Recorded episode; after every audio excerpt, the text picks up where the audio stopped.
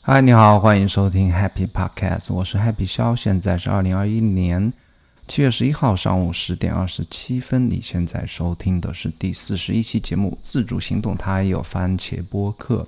现在已经是暑假开始了，夏天来到了，然后这期节目会有一点点滋滋滋的声音，因为呃，我录播客是在靠近窗户的地方，然后窗户外面都是知了在叫。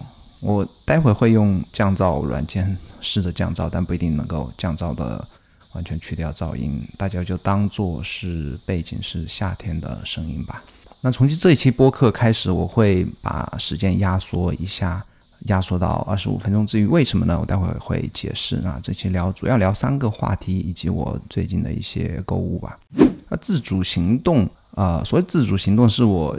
在前几天，我看一下前几天写的一篇 blog，七月八号写的一篇 blog，其实是看过一篇文章之后特别有感想，所以才写的这篇博那个博客。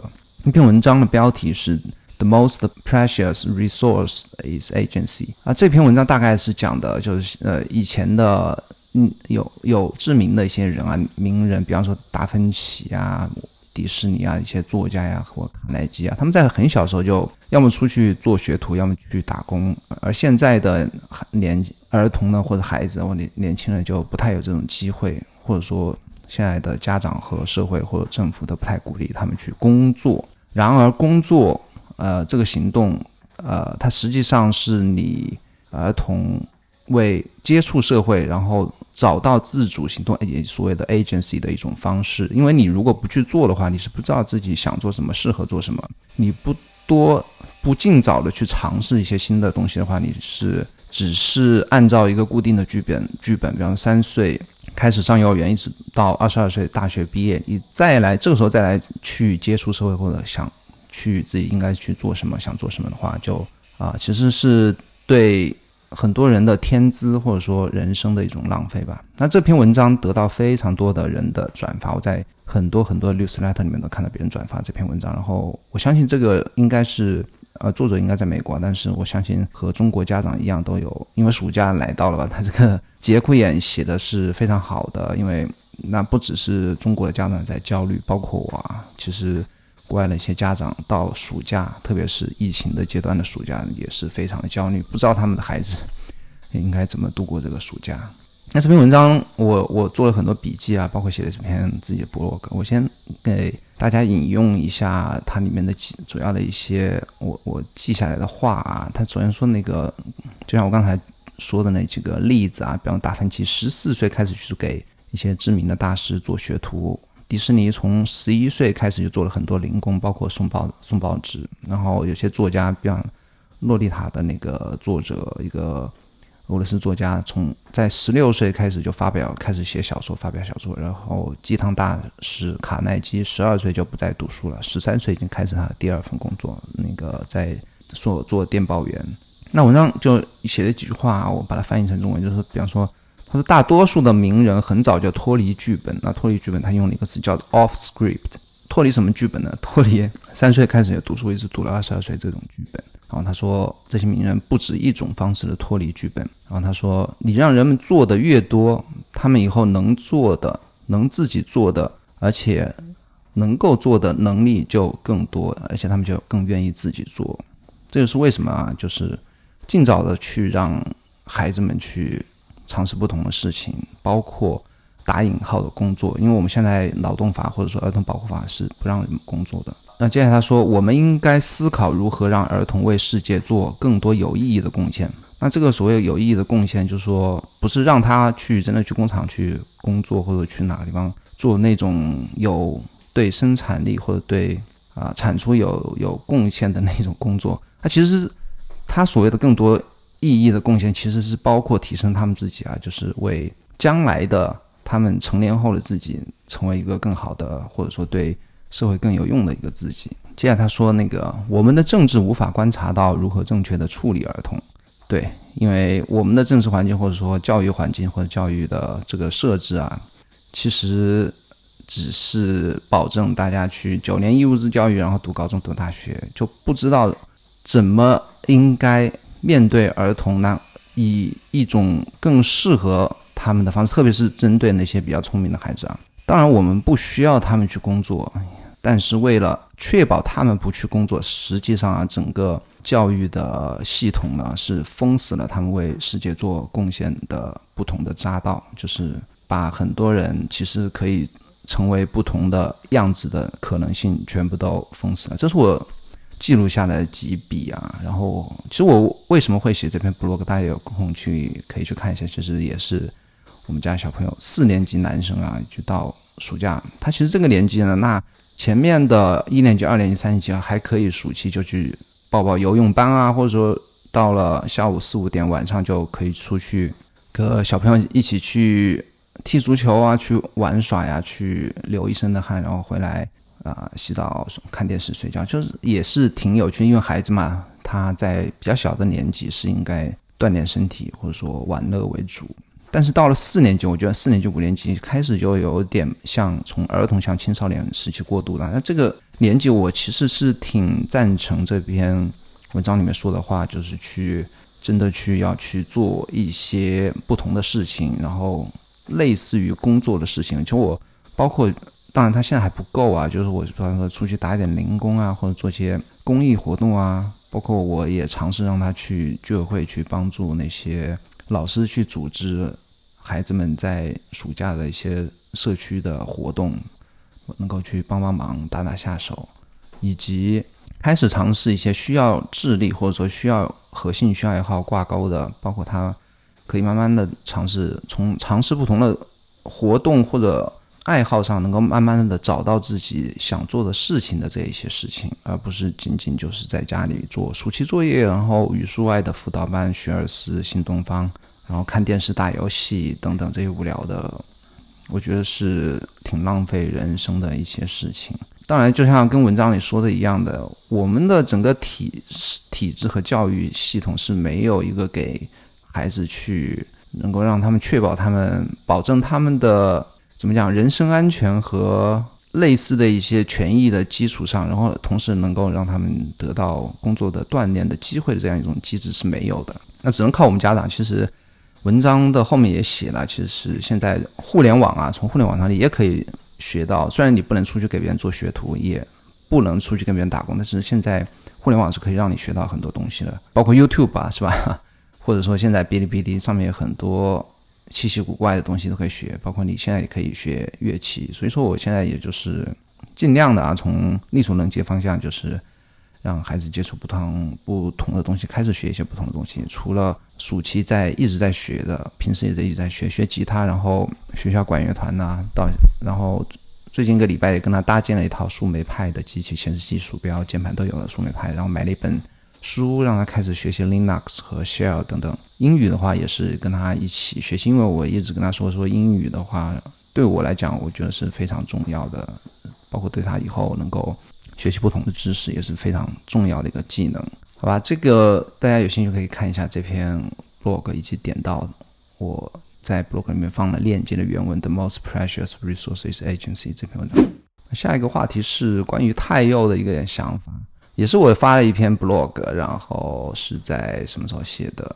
七月五号写一篇 blog。那这篇文章是我一直有一个想法，然后找个机会也把它写了出来。那太右的话，很多人都提到，我知道他是一个我了解到的，我特别喜欢的一个 L iOS app 叫 Pin 的一个作者做的一个新的产品，因为我对这一块的应用的效率。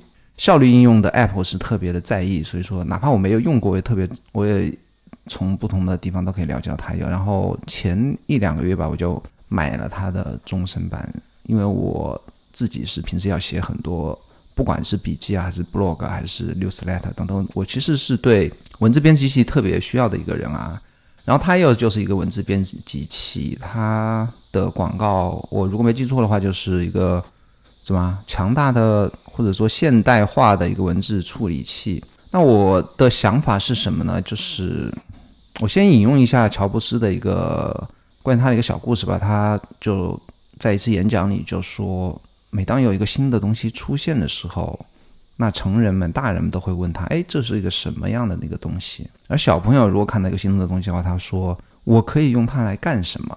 那乔布斯说，我们都应该像小朋友一样，从一个工具的用法，或者说用户体验，或者说它的创作被创作出来的目的而来看待一个工具，而不是说这个工具它长什么样子，能有什么功能，或者是说只是为了创造这一个东西而创造。那这就是我的主要的观点。它又是一个非常强大的一个 App。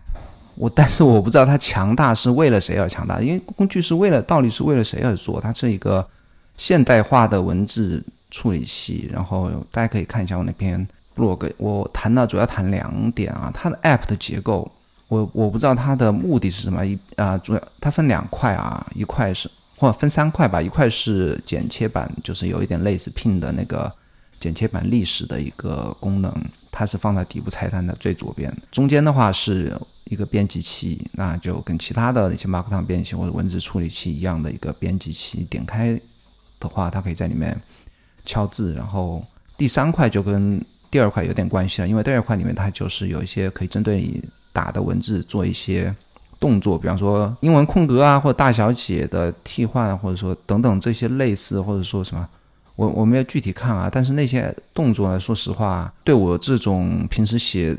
字还蛮多的人来讲，几乎我对我来讲是没有什么用的。我不知道哪些动作对谁谁有用啊。然后第三块就是说，你可以做更多的工作流，甚至是 JavaScript 来写一些代码，能够自动化处理你在第二块编辑器里面写的那些内容。我唯一能够想到的，通过 JavaScript 能够处理的就是发布到其他平台，也许有这样的。功能或者说也许有这样需要的人可以做到，但是这就是它的结构啊，三块结构。我比这三块结构其实它彼此之间是没有一个先后顺序的，并不是说我要开始写文章，所以说我在剪切板里面就会把复制粘贴一些很多素材，然后把它捏合起来放到第二块开始写文章，然后第二块文章写完了到第三块动作工作流去发布或者说处理。它其实没有这样一个一二三的一个逻辑顺序啊！我不相信会有任何人需要会需要说先剪切板怎么样，然后到文字编辑器里面去用到剪切板里面东西。所以它结构是我搞不懂它的逻辑在哪边。然后它是只谈功能，它又的确做了很多其他编辑器都没有的功能啊。但是它这些功能是谁需要呢？我不知道是谁需要啊。我难道是说程序员需要？如果程序员他要写代码的话，他肯定不会用到这个。那程序员要写什么啊？我我真的不知道。就说他有，我觉得，所以说我在我那篇 blog 里面写的，他就是作者之前有很多产品吧，比方说 Java，一个叫 JavaScript 的一个叫什么 JSBox，哦对，JSBox，还有一个 Pin。它基本上是把 Pin 和 JSBox 里面的它已经熟能生巧的一些功能，它是糅合到了这个新的 App 里面。然后这个新的 App 主要强调的是一个文字处理器，然后基于这个文字处理器，它把之前做过的两个 App 全部揉进来，做成了一个双引号强大的工具。但这个强大工具是为谁而做的呢？它适合什么样的工作环境呢？适合什么样的工作流？适合什么样的人呢？我搞不清楚，我相信作者他自己也搞不清楚。我也相信没有一个任何一个特殊的群体说：“哦，这就是为我而生的一个 App，这是为我而做的一个工具。”我梦寐以求，一直都想要这样一个工具。我相信他是。那如果你是这样的，你可以欢迎写信来反驳我啊！但是我觉得不会有这样一个人存在。我也自己在在文章里面我也举例啊，其实很多文字处理器非常非常多啊，但是每个人都会都他自己不能说每一个吧，就是知名的。可能文字处理器的 App 有几百个或上千个，但是头部的那些 App，我就打前五吧、前十吧，他们都是有一个主打的一个强调了一个缓工作的一个环境或者工作的一个面对的一个群体或者一个一个场景吧。比方说 Draft，我我是常用它这个文字的触文字入口，然后它有一些很多快捷的 Action 是可以让你，比方说发搜索、发推特、添加到。其他的 App 添加到嘛事项管理清单等等，这个是它的特点，没有任何人可以替代的。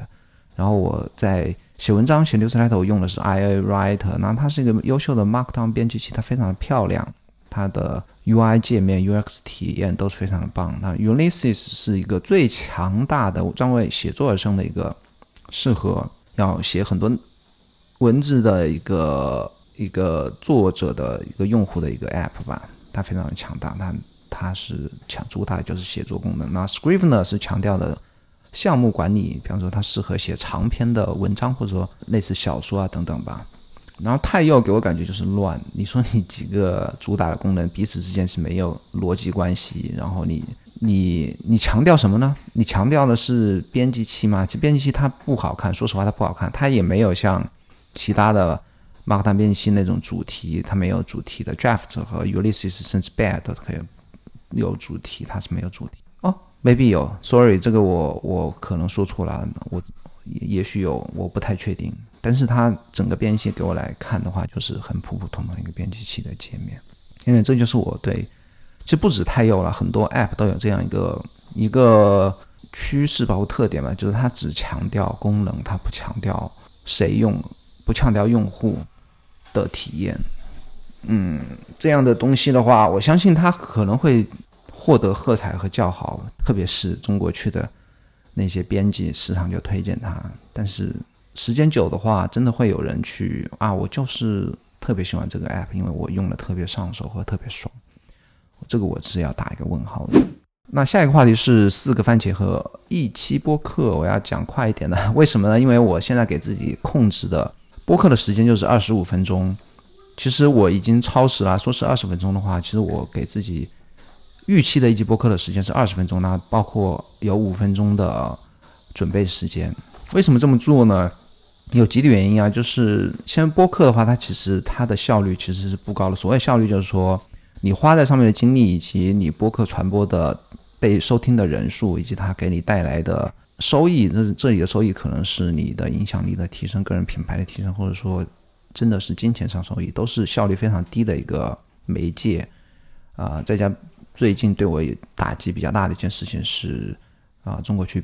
播客把我放在喜马拉雅的播客的的种子也下架了，我搞不清楚什么原因啊。那我的这一期 Happy Podcast 和另外一期父子大乱斗都是人畜无害的父子大乱斗都下都下架了，所以让我有点灰心啊。但是我还是喜欢做播客，为什么？因为做播客它其实其实可以锻炼你的思维思维的敏捷度以及你口头表达能力，而且你如果经常做播客的话，还是可以把我的。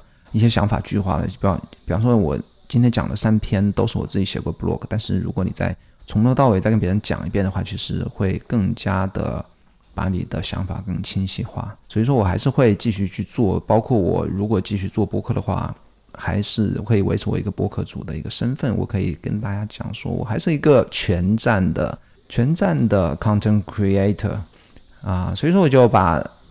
呃，做播客这件事情的成本要降低，我给自己分配四个番茄钟啊。列提纲的时候是一个番茄钟，二十五分钟；录音的话，二十五分钟，录完五分钟准备，那录音二十分钟。其实我 现在时间已经超过二十分钟了。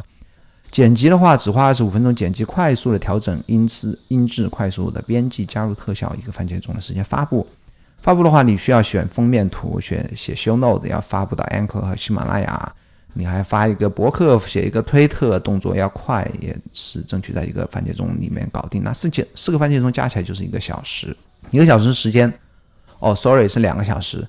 两个小时时间的话，做一期播客，一个礼拜对我来讲还是可以接受的。所以说，这也就是我为什么说播客要压缩在二十五分钟、二十分钟之内，以及为什么叫它番茄播客的原因。Palmo Pod，四个番茄钟一起播客。这个其实还是也利用到了帕金森定理啊。那什么是帕金森定理呢？就是说你的任务和项目，如果你给他分配一个时间，他是一定会把这个时间填满的。比方说，我如果要啊写一篇文章，我给他两个小时时间，你肯定真的是要把两个小时时间全部都用满。但是你如果说我只给每天我只花二十分钟去写这个 blog，不管如何我一定要在二十分钟写完，那其实你二十分钟也可以写完这一个 blog。这就是所谓的帕金森定理，它就是说，在工作能够完成的时限内，工作量会一直的增加，直到所有的时间都被填充为止。那如果你只给自己四个番茄钟的话，我相信也是可以做完。比方说，我今天的提纲我就没有用到一整个二十五分钟。那录播课可能会超过一点，那我在后面的时间就把它压缩。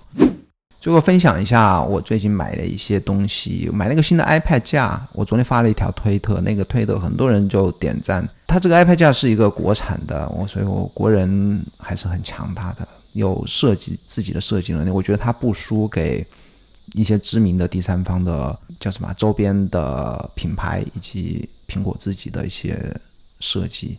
它是全铝合金的。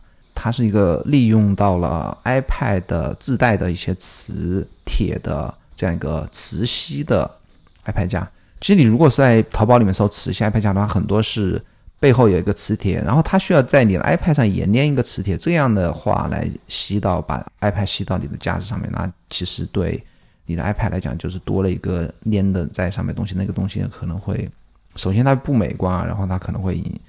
撕不掉或者怎么样，对你的 iPad 造成损害。然后这个磁吸的话，它是完全是类似于它的那个磁吸保护套一样的，就是你三块放在正好对到你三块 iPad 里面的磁铁，然后咔的一下就可以吸上去，而且吸得非常牢固。然后它可以三百六十度的旋转，三百六十度旋转对我来讲非常有用。有时候看书的话，我想竖着看，或者说我要敲文章的话，也想竖着敲。特别是我这个十一寸的 iPad 的话，如果竖着看文章和竖着敲字的话，其实是挺用起来挺舒服的。这个 iPad 架的话，它只在淘宝一两家销售，所以说我就不在推特跟别人大家讲我在哪家买的，因为这个太有帮别人做广告的嫌疑了。我是怎么知道呢？我是在因为闲鱼它现在有智能的推送嘛，我在没事就逛闲鱼，然后有一次闲鱼给我推了一个 iPad 的一个别人在卖那个二手 iPad，然后它那个上面。放了一个视频，视频就是在用这个 iPad 架，然后那个人的描述就是我是卖 iPad，我不是卖 iPad 架的，iPad 架的是在某某某哪家买的，你们不要再问我了。哎，我就觉得这个东西特别的好，然后我去一搜，果然整个淘宝只有那家去买。我想大家自己如果真的想用的话，慢慢的找到还是可以找得到那一家的。然后我还买了新的相机和镜头，至于为什么买呢？因为我要做一个新的 Happy English 的一个教程，然后。我想给大家提供画质更好一点的视频的品质。那新的相机和镜头，我用的是相机买的是已经发布三年的，一八年发布了佳能的无反全幅相机 RP，然后镜头我是买的比较贵一点的 RF 的幺五三五 F 二点八的红圈镜头。那这个镜头就是一万五，相机的话便宜，大概六千多块钱港版的。我虽然没有没有一直。我最早是在零八年开始玩数码相机、数码单反，到后来玩胶片相机，自己到现在自己还有一整箱的镜头啊和胶片相机很多很多。但是从我的大宝出生之后就没有时间玩了，已经过了十二年，再次再次开始买数码相机。但我这个相机估计也会只是用来拍视频、拍照片的话，它其实太重了，从拿到手太沉太沉。那个镜头我不知道里面有几片镜头啊，然后它又又大，它口径是八十二毫米的。非常非常重，它整个镜头我估计是整个相机的两倍还要多啊，非常重的一个相机。但是画质拍出还是特别好的，包括拍视频，昨天拍一一两段视频，那个视频的品质是特别好。然后好吧，那如果你喜欢我的播客的话，不妨去看看我的个人网站，每天更新的 blog，我的 blog 的地址是 happy 笑点 com。啊，博客的主题就是关于个人效益和自我意识，包括今天念啊讲的三个话题，其实都是我博客文章。咱们下个礼拜，我也不让你去给我的国区 博客。如果你在外区的话，其实除了国区之外的苹果博客都可以收到我的 Happy Podcast。如果你在苹果博客的其他国家的地区收听我的 Happy Podcast，就帮我啊点击订阅以及五星好评，谢谢。咱们下个礼拜天，maybe 礼拜六、礼拜天再见喽，拜拜。